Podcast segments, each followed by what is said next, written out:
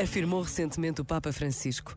Na antiguidade, quando pessoas ou povos estabeleciam entre si uma amizade, frequentemente estipulavam-na intercambiando-se um pouco de sal. Nós, que somos sal da terra, estamos chamados a testemunhar a aliança com Deus na alegria, com gratidão, mostrando que somos pessoas capazes de criar laços de amizade, viver em fraternidade, construir boas relações humanas, impedir que prevaleçam a corrupção do mal, a patologia das divisões, a sujeira dos negócios iníquos, a praga da injustiça.